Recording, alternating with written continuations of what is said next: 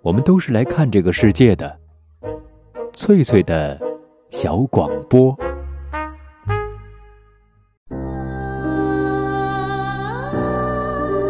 大家好，欢迎收听翠翠的小广播，我是翠翠。本期节目，我们继续欣赏英国作家劳伦斯的长篇小说《查泰莱夫人的情人》。今天播出第四章。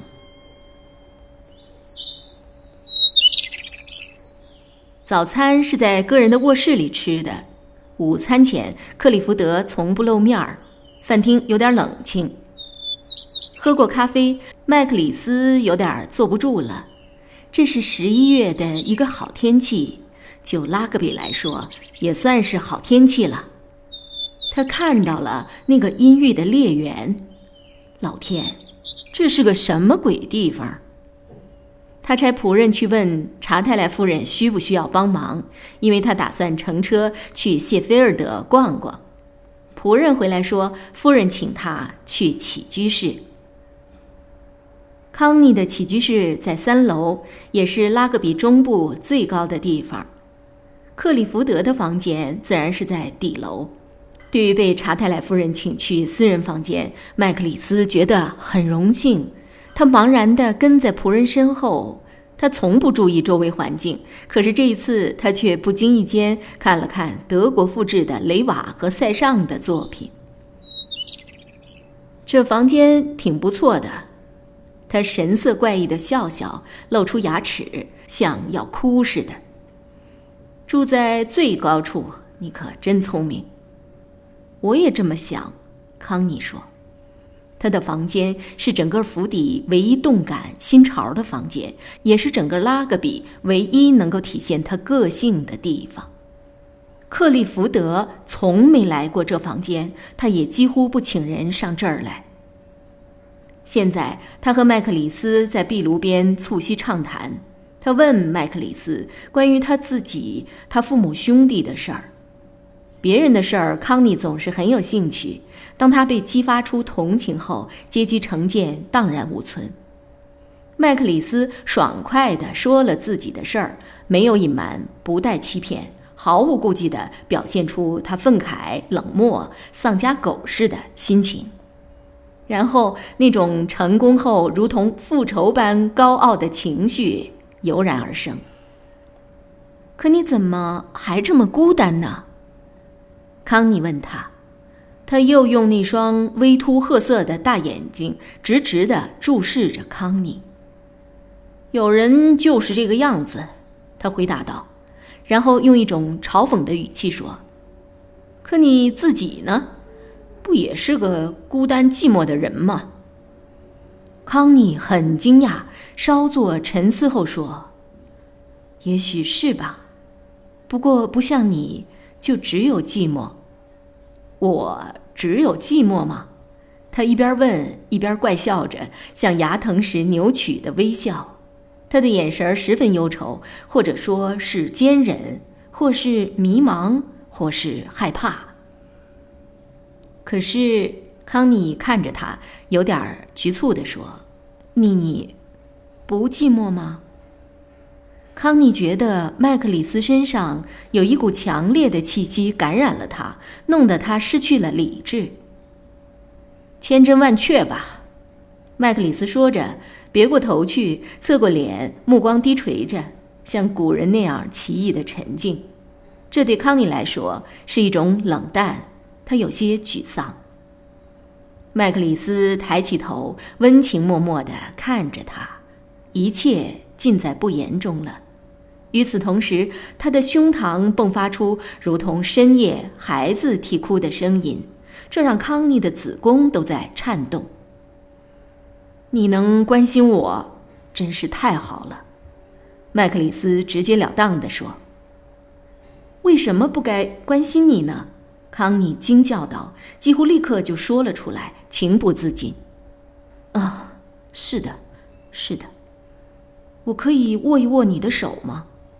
麦克里斯突然问道，两眼像盛满琉璃一样炫目的凝望着他，如此深情，震颤着他的子宫。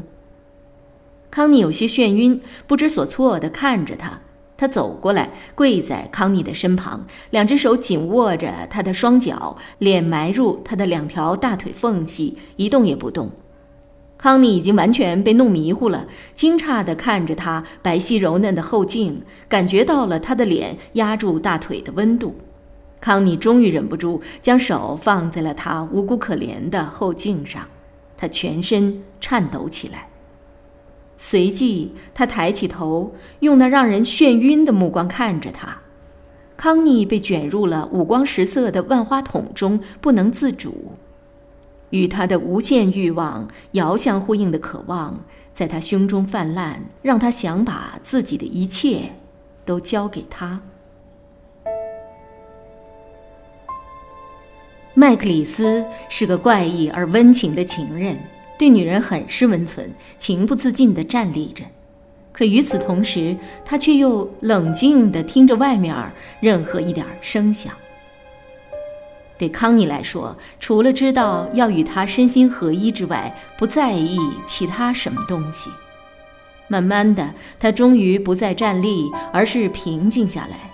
他爱怜的抚摸着依偎在他胸前的头。麦克里斯站起身时，亲吻着康妮的双手，然后又亲吻了他穿着羊皮拖鞋的脚。他默默地走到房子的另一个角落，背对康妮站着，两个人彼此沉默不语。过了一会儿，他转过身，回到康妮的身边，回到他所坐的壁炉旁那个老地方。现在，我想，你一定很恨我，对吗？麦克里斯的语气似乎很无奈，有点听天由命的味道。康妮立刻。抬起头看着他。为什么要恨你？他问道。他们大多这样的。我的意思是说，女人们大多这样的。我怎么会在这个时候恨你呢？康妮有些生气地说。我明白了，明白了，应该是这样的。你对我太好了，他悲伤地说。对于他的悲伤，康妮觉得很奇怪。不想坐下来吗？他说。麦克里斯看了看房门，克里福德男爵，他说，他会不会？康妮略微的沉思了一下，说：“也许吧。”他抬起头看着他。我不想让克里福德知道，甚至不想让他发现任何迹象。那会让他太痛苦的。况且，我想我们之间也不会有什么错儿，你说呢？错儿？天哪，肯定没有。你只是对我太好了，好的让我承受不起了。这有什么错儿的呢？麦克里斯转过脸去，康妮看得出他几乎要哭了。可我们没必要让克里福德知道，对吧？康妮央求道：“那样只会让他觉得痛苦，不知道反而好些，就不会觉得难过。”我，麦克里斯差不多要爆炸了一样说：“我绝对不会让他知道的，瞧着吧，等我露出破绽，哈哈。”他空洞的笑了起来，嘲笑这样的想法。康妮诧异的看着他。我可以吻一下你的手再走吗？我想去谢菲尔德转转，在那儿吃顿午餐。下午茶的时间我回来。我可以为你做点什么吗？我想确定一下，你不恨我吧？永远都不恨我吧？他结束的语气听上去有点逢场作戏。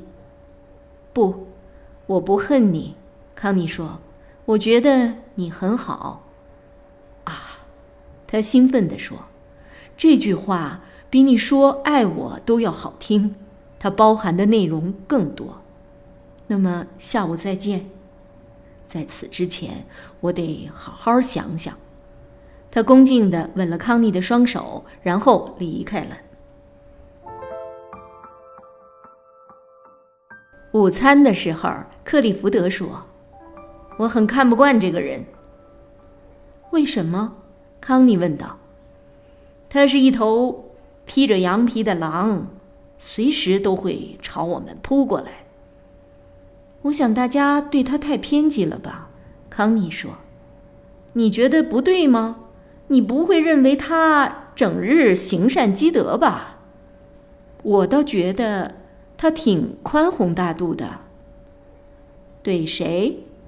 这我不大清楚。”你当然不清楚，因为你怕是错把妄自尊大当成了宽宏大度了。康妮不说话了，是这样的吗？也许吧。可麦克里斯的这种品性对他有不可抗拒的吸引力。他已经有所建树，而克里福德只是刚刚起步。他用自己的方式征服了世界，这正是克利福德想要做的。说到手段，麦克里斯的手段比克里福德的伎俩卑鄙吗？克利福德靠自我吹嘘提高知名度，难道就比麦克里斯自食其力的厚颜无耻往上爬高明吗？成功，这个婊子女神身后跟着成群结队吐舌喘气的狗，谁能第一个抢到它，谁就是成功的。所以麦克里斯大可以高高的翘起尾巴来。可匪夷所思的是，他并不这么做。下午茶时，他回来了，捧着一大束紫罗兰和百合，脸上依然是落魄的神情。康妮有时候在揣测，这种落魄会不会是他的面具，用来让对手的防备有所松懈。他真的是一条丧家犬吗？整个晚上，他都摆出这种丧家犬的模样。不过，在克利福德看来，这不过是用可怜巴巴的表象掩藏卑鄙无耻的伎俩罢了。康妮并不这么看，也许他并不是对付女人的，而是专门用来对付男人，抗衡男人和他们的不可一世。正由于麦克里斯这种无法击溃的卑鄙无耻，才让这些男人们如此痛恨他。只要他出现，不论表现的如何文雅高尚，上流社会的人们也会将之引以为耻。康妮爱上了他，但是他得竭尽全力地掩饰真情，坐在那儿刺绣，任凭他们交谈。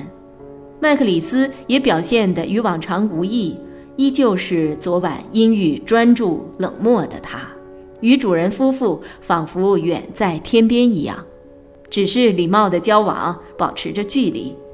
这让康妮觉得他像是忘记了上午发生的一切。可麦克里斯并没忘记，他只是知道他自己的处境，依旧在主流人群之外被驱逐放逐的地方。所以这次暧昧的调情，他并未放在心上，因为他比谁都清楚，这样的情感并不能将自己从一条丧家之犬，一条套着金项圈而受人奚落的狗，摇身变成一条高高在上的上流社会的狗。但真相是在灵魂深处，他的确是个反对社会的上流社会局外人。对此，他自己也是心知肚明的。不管他身上穿的有多么光鲜华丽，可孤独在他来说是不可剥离的必需品，是骨子里的东西。这就像他表现出来的那种趋炎附势、攀龙附凤，也是必须要做的一样。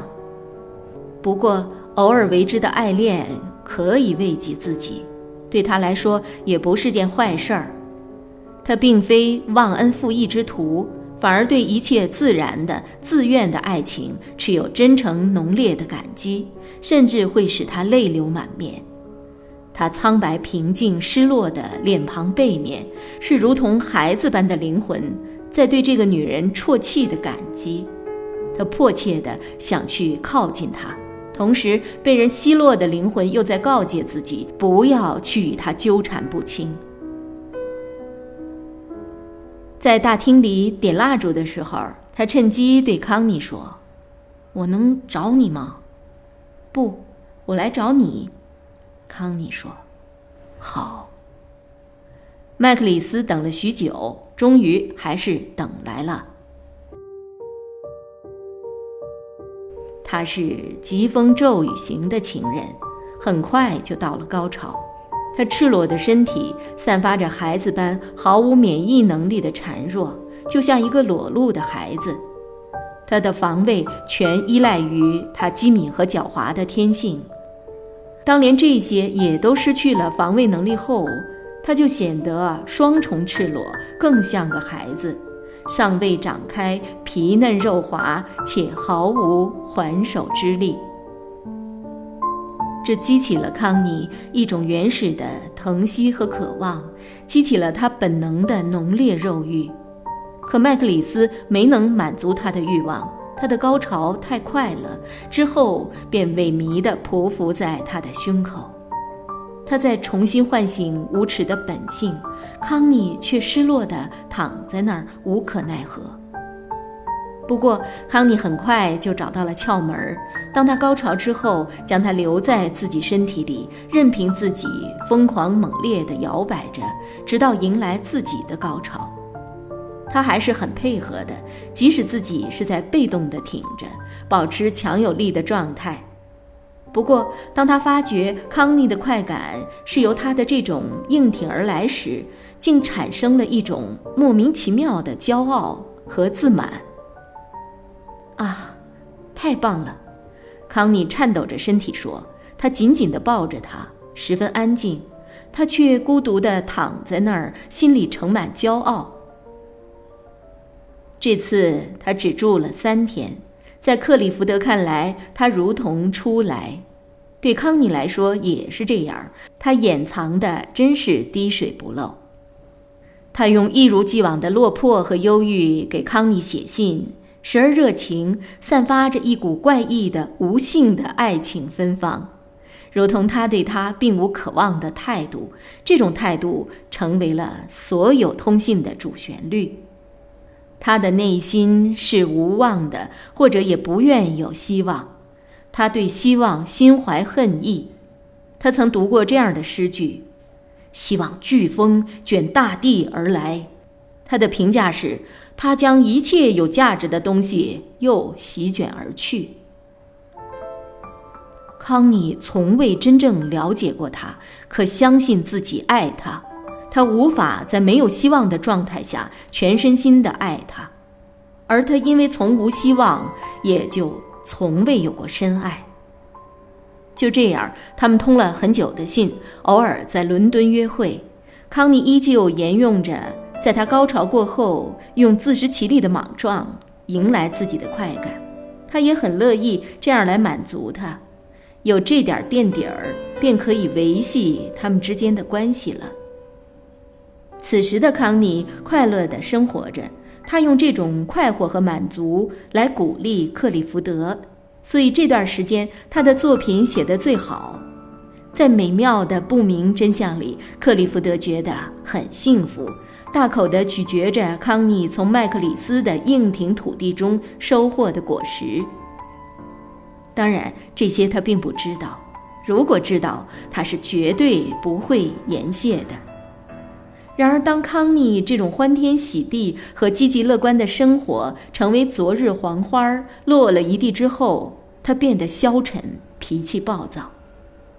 克利福德很希望过去的日子能够重来。如果他知道了事情的原委，说不准他会对康妮和麦克里斯重温旧梦求之不得。